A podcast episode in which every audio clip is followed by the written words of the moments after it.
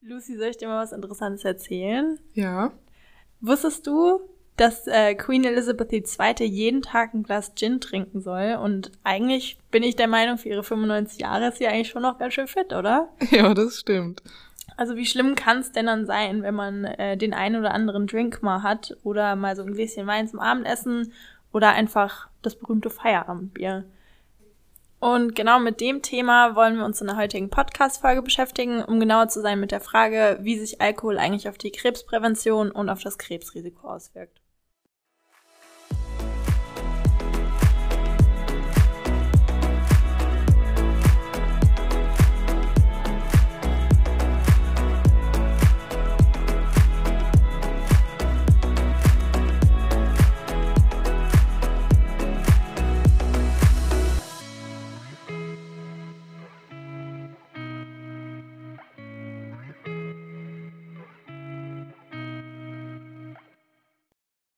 Der WCRF hat auch hierzu wieder eine Empfehlung ausgesprochen, und zwar lautet die, begrenzen Sie den Alkoholkonsum. Für die Krebsprävention ist es am besten, gar kein Alkohol zu trinken.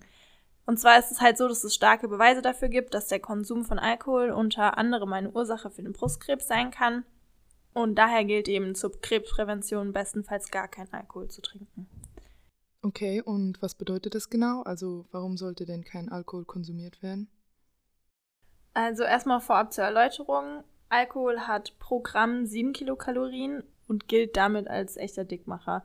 Vor allem, weil er eben in flüssiger Form und dadurch oftmals in sehr großen Mengen konsumiert wird, weil man ja nicht nur 100 Milliliter Bier trinkt, sondern eben in der Regel eine ganze Flasche. Zum Vergleich, äh, Kohlenhydrate enthalten dagegen in Anführungszeichen nur 4 Kilokalorien pro Gramm. Und dadurch ist eben das Risiko bei einem hohen Alkoholkonsum an Übergewicht oder Adipositas zu erkranken erhöht.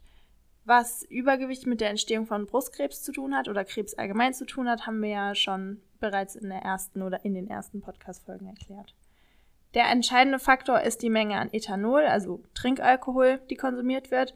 Das bedeutet, dass schon sehr kleine Mengen an Alkohol das Krebsrisiko erhöhen können.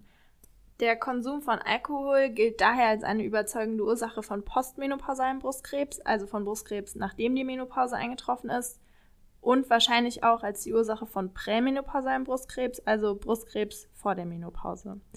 Verschiedene Studien zeigen, dass das Risiko an postmenopausalem Brustkrebs zu erkranken um ganze 9% pro 10 Gramm reinem Ethanol, der pro Tag konsumiert wird, ansteigt um das Ganze mal so ein bisschen zu verbildlichen oder anschaulicher zu erzählen, entsprechen 10 Gramm Ethanol ungefähr einem Glas Wein, also einem 8 Liter oder einem Glas Sekt. Und woran liegt es denn, dass Alkohol die Brustkrebsentstehung fördern kann? Es ist so, dass Alkohol über die Leber abgebaut wird. Das, ich denke, ist allen bekannt. Ähm, und durch den Abbau von Alkohol wird die Verstoffwechslung anderer Stoffe, wie beispielsweise Hormone oder Nährstoffe, beeinflusst. Die Beeinträchtigung des Hormonstoffwechsels kann unter anderem die Entstehung von Brustkrebs begünstigen. Das haben wir ja auch schon mal gehört. Ähm, an der Stelle nur ganz kurz zur Erinnerung, wir haben ja schon eine Podcast-Folge über die Krebsentstehung gedreht. Das heißt, wenn Sie sich dafür mehr interessieren, können Sie sich nochmal die erste Folge zur Krebsentstehung anhören.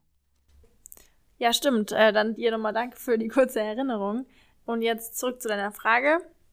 Ähm, experimentelle Studien haben gezeigt, dass Acetaldehyd, welches als Zwischenprodukt beim Abbau von Trinkalkohol, also von Ethanol entsteht, die DNA-Synthese, die DNA-Synthese ist äh, der Prozess, in dem die DNA gebildet wird, unterbricht.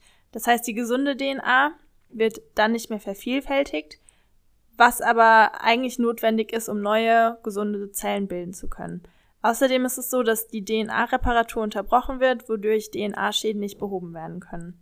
Als Folge daraus äh, können dann verschiedene karzinogene Reaktionen ausgelöst werden und es kommt dann dadurch zur Krebsbildung.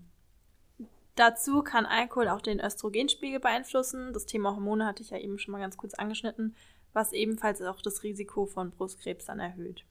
Menschen, die sehr hohe Dosen und vor allem auch regelmäßig an Alkohol konsumieren, haben möglicherweise auch einen Nährstoffmangel an essentiellen Nährstoffen, wie beispielsweise Folat, was das Brustgewebe empfänglicher macht für bösartige Tumore.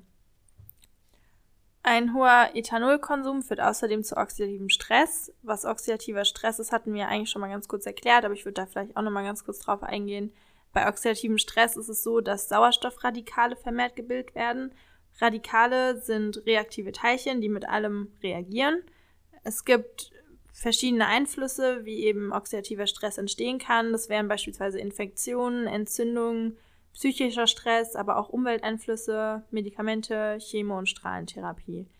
Normalerweise ist es so, dass der Körper den oxidativen Stress selbst abbauen kann. Wenn aber große Mengen von oxidativem Stress vorliegen, können diese unter anderem zur Bildung von Tumoren führen.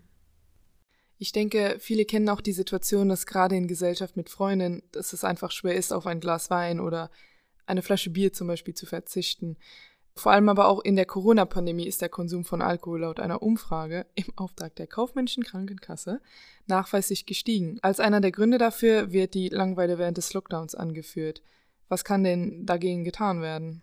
Es sollte sich vor allem erstmal bewusst gemacht werden, ob aus Genuss oder aus Langeweile oder sogar aus Gewohnheit getrunken wird, wie ähm, zum Beispiel auch schon bei einem Feierabendbier. Bestenfalls sollten diese Routinen gar nicht erst entwickelt werden und einfach Alternativen gefunden werden. Zum Beispiel wäre hier zu nennen alkoholfreies Bier oder einen beruhigenden Kamillentee am Abend, um nach einem stressigen Arbeitstag einfach mal zu entspannen. Beim Trinken in der Gesellschaft, wie du es ja eben angesprochen hattest, sollte darauf geachtet werden, dass auch nach jedem Glas Alkohol mindestens ein Glas Wasser getrunken wird, um eben einfach sicherzugehen, dass nicht aus Durst zum alkoholischen Getränk gegriffen wird. Um gar nicht erst in Versuchung zu kommen, sollte am besten wenig bis gar kein Alkohol zu Hause aufbewahrt werden. Ein weiterer Tipp wäre aber auch, den Alkohol einfach zu verdünnen. Zum Beispiel Mineralwasser zum Wein, also einfach sich eine Weinschorle zu Hause selbst zu machen. Also sollte im besten Fall gar kein Alkohol oder wenn dann nur ganz wenig getrunken werden, um die Krebsentstehung zu vermeiden, wenn ich das jetzt richtig ähm, herausgefiltert habe. Ja, genau, das ist richtig verstanden. Okay, dann danke für deine Erklärungen und in der nächsten Folge befassen wir uns mit dem Thema Nahrungsergänzungsmittel. Danke fürs Zuhören und bis zum nächsten Mal. Bis dann, tschüss.